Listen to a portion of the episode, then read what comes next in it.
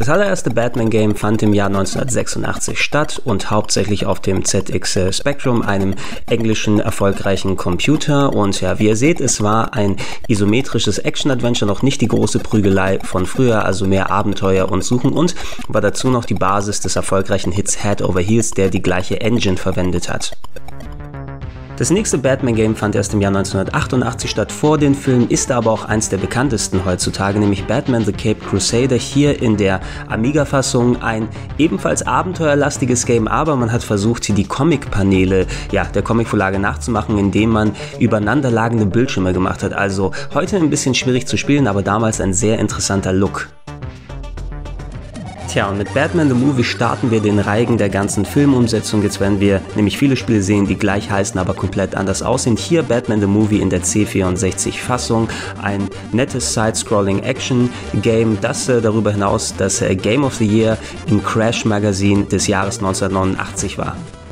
Wer auf 8-Bit-Musik steht, dem ist äh, Batman für das NES ein ganz großer Begriff, denn nicht nur der Soundtrack, auch die Spielbarkeit des Sunsoft-Titels werden gerne immer in den Top-Listen genannt, wenn es um NES-Spiele geht. Und äh, ja, deswegen ist Batman auf dem NES das erste, zumindest auch immer noch ein ziemlich hoch angesehener Titel. Ebenfalls von Sunsoft stammt die Mega Drive-Version von Batman, die zwar auf den ersten Blick ähnlich zur NES-Fassung wirkt, aber doch relativ eigenständig ist, dazu noch ähm, diverse Fahr- und Fluglevel mit dazu bringt. Nicht ganz so beliebt wie die NES-Fassung, aber auch ein ganz solider Titel in der Mega Drive-Bibliothek. Ein hierzulande relativ unbekanntes Game ist die PC Engine Fassung der Batman Filmumsetzung, die eher auf ja, Pac-Man-artiges Gameplay geht. Eine Top-Down-Perspektive, Puzzle-artige Level, wo man den Ausgang finden muss. Ganz, ganz eigenständig und bisher auch nicht repliziert worden.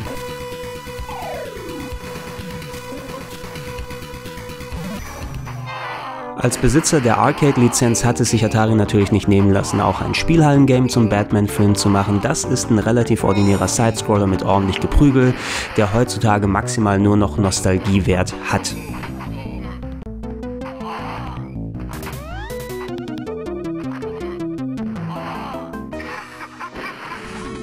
Batman Return of the Joker auf dem NES von Sunsoft baut auf dem Erfolg des ersten NES-Games auf, bringt aber viele schwere Bossfights mit hinzu und von Mega Man inspiriertes Gameplay. Eine Mega 3-Fassung gibt es auch, die heißt Revenge of the Joker, ist aber ein klein wenig anders. Super Nintendo-Fassung war mal geplant, ist leider nie gekommen.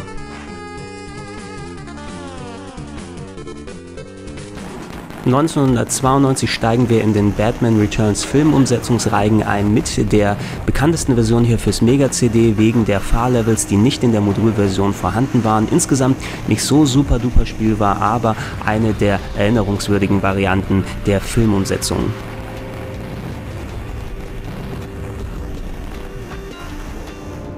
Mein persönlicher Batman Returns Favorit war auf dem Super Nintendo und da war das Spiel mehr eine Art Final Fight-artiges Beat'em Up. Auch heute noch relativ gut spielbar. Wenn man ein Exemplar bekommen kann, sollte man auf jeden Fall ein Probespiel wagen.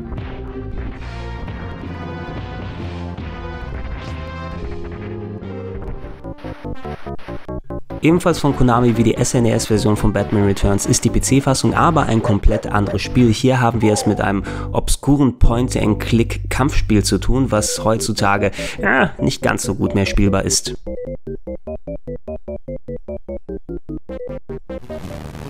Batman Returns für das Atari Lynx zählt zu den besseren Spielen auf der Plattform und war lange Zeit für das Lynx 2 Modell sogar ein beigelegter Titel, also ist die Verbreitung immer noch relativ hoch verglichen mit anderen Titeln der Serie.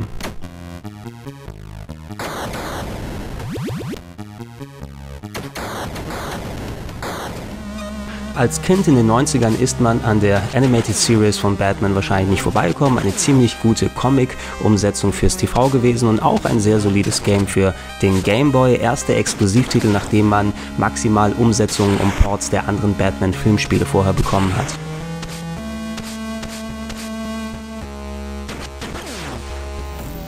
Ebenfalls basierend auf einer Comicvorlage und einer meiner absoluten Favoriten auf dem Mega Drive, The Adventures of Batman and Robin, eine Mischung zwischen Beat'em Up und ja, Gunster Heroes-artigem Action-Gameplay. Sehr, sehr, sehr schwer. Super Nintendo-Fassung ist ein klein wenig anders. Auf dem Mega Drive ist es aber eines der Top-Games und super Musik.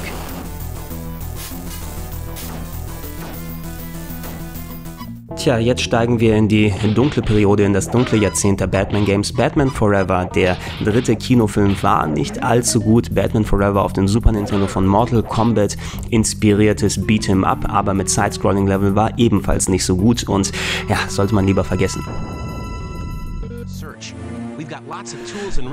Tja, Batman und Robin Activity Center auf dem PC, ein erzieherisches Point-and-Click-Game, nicht unbedingt Adventure für Kleinkinder auf dem Rechner.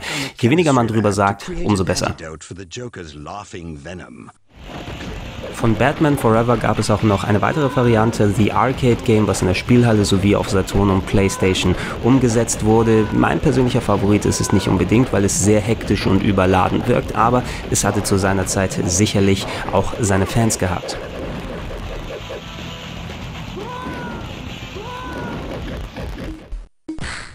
Kennt ihr noch das Game.com? Das war ein ja, Handheld als Gameboy-Konkurrent geplant, aber viel zu spät released worden. Im Jahr 98 gab es die Filmumsetzung zum vielleicht schlechtesten Batman-Film bisher, Batman und Robin. Und ja, wie man sieht, allzu viel Spaß scheint es leider auch nicht mehr zu machen.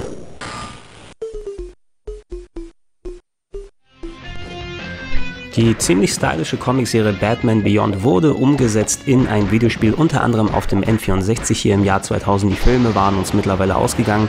Leider das Spiel hier nicht ganz so gut wie die Vorlage, immerhin ein relativ solider Brawler, aber auch nicht viel mehr.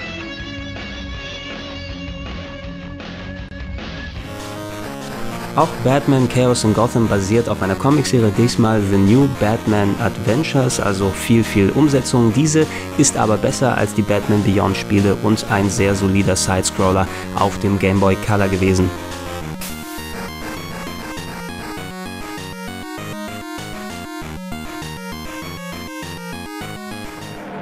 Als offizieller Lizenzhaber von Batman hat sich Ubisoft Anfang der 2000er an etlichen Genres versucht, darunter Batman Gotham City Racer, ein Rennspiel für die PlayStation 1. Darüber hüllen wir lieber den Mantel des Schweigens.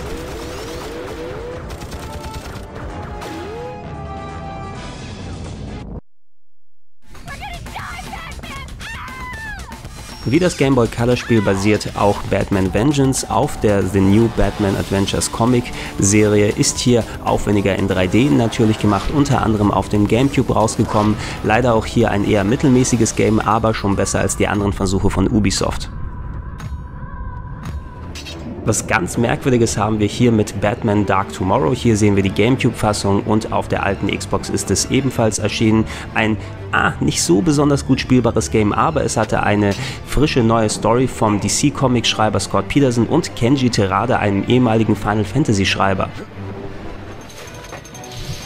Sie sind zurück, die erzieherischen Spiele für Altersklassen 7 bis 10 Jahren. Batman Justice Unbalance. Ähm, Schaut es euch an. Ja, die Bilder sagen auch alles drüber aus, was man wissen muss. Auch zu Batman Toxic Chill muss ich nicht besonders viel sagen. Ebenfalls ein erzieherisches Game für 7- bis 10-Jährige auf dem PC. Und ja,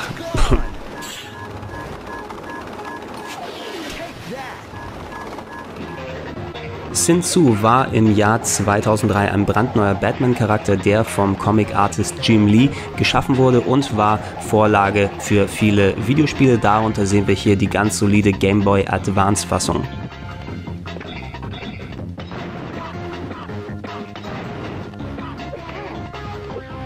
I have the key. Please, just don't hurt me. Tja, so langsam lichtet sich das dunkle Zeitalter der Batman-Videospiele. Batman Begins ist natürlich die Umsetzung des gleichnamigen Kinofilms, ist auf eher Stealth-Action gegangen, hat damals nicht so gute Wertungen abbekommen, aber ich hatte durchaus Spaß mit dem Game, als es rausgekommen ist.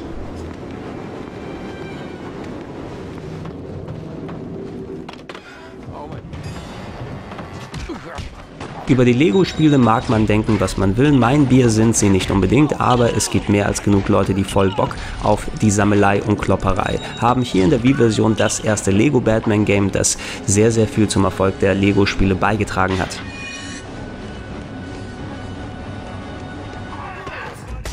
Und da sind wir endlich angekommen. Batman Arkham Asylum Rocksteady aus dem Stand. Das erste Spiel, was sie gemacht haben, ein Instant Classic fabriziert. Ähm, großartiges Game, immer noch heute super spielbar und für viele sogar noch das beste Lizenzgame aller Zeiten.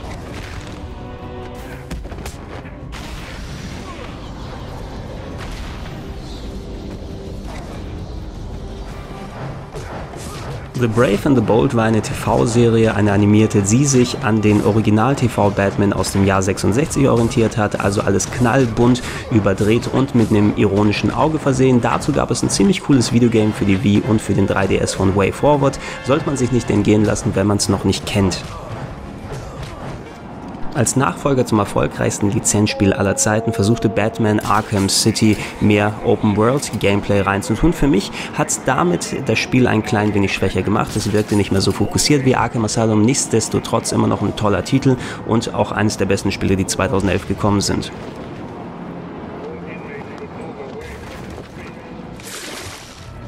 Ein weiterer Eintrag im Lego Batman Universum Lego Batman 2, wie alle Lego Spiele seitdem immer größer, bunter, verrückter gewesen. Mein Bier war es immer noch nicht, aber auch hier sehr viele Leute haben viel Spaß gehabt und es hat natürlich die Vorlage für weitere Lego Games und Batman Games gegeben. Batman Arkham Origins war das erste Arkham-Game, was nicht von Rocksteady gemacht wurde und das merkt man leider auch ein bisschen. Es ist etwas uninspiriert und äh, leicht repetitiv im Gameplay. Nichtsdestotrotz immer noch ein ganz guter Titel, aber nicht mehr ganz so geil, wie die anderen beiden Games es vorher gewesen sind.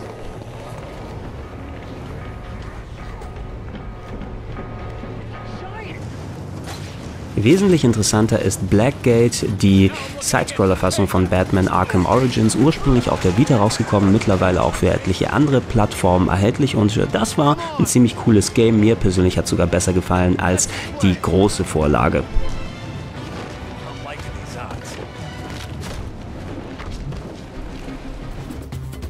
Auch im Jahr 2013 werden noch Batman-Spiele für die Spielhalle gemacht. Batman in the Arcade war diesmal ein Rennspiel und naja, es sieht nett aus, aber heutzutage lockst du damit leider keinen mehr hinterm Ofen hervor.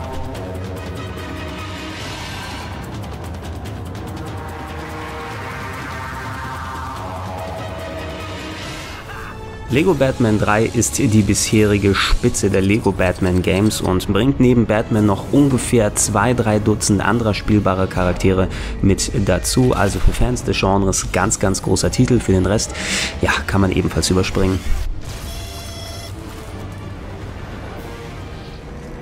Tja, und damit kommen wir zum bis dato neuesten Batman-Game, Batman Arkham Knight, der letzte Eintrag der Arkham-Serie von Rocksteady wieder selbst entwickelt. Relativ großer Fokus auf den Fahrleveln. Die PC-Version ist eher weniger zu empfehlen, weil die relativ verbuggt ist, aber in den anderen Versionen ein ziemlich, ziemlich cooles Spiel und vielleicht, wenn es kein weiteres Batman-Game geben sollte, das wäre ein ganz cooler Abschluss. Vielen Dank fürs Zuhören. Sollte euch dieses Video gefallen haben, würde ich mich sehr darüber freuen, wenn ihr einen Daumen hoch gebt und natürlich auch ein Kanalabo hinterlasst, sofern ihr das nicht schon längst erledigt habt. Über neue Videos werdet ihr zusätzlich informiert, wenn ihr mir auf Twitter oder Facebook folgt.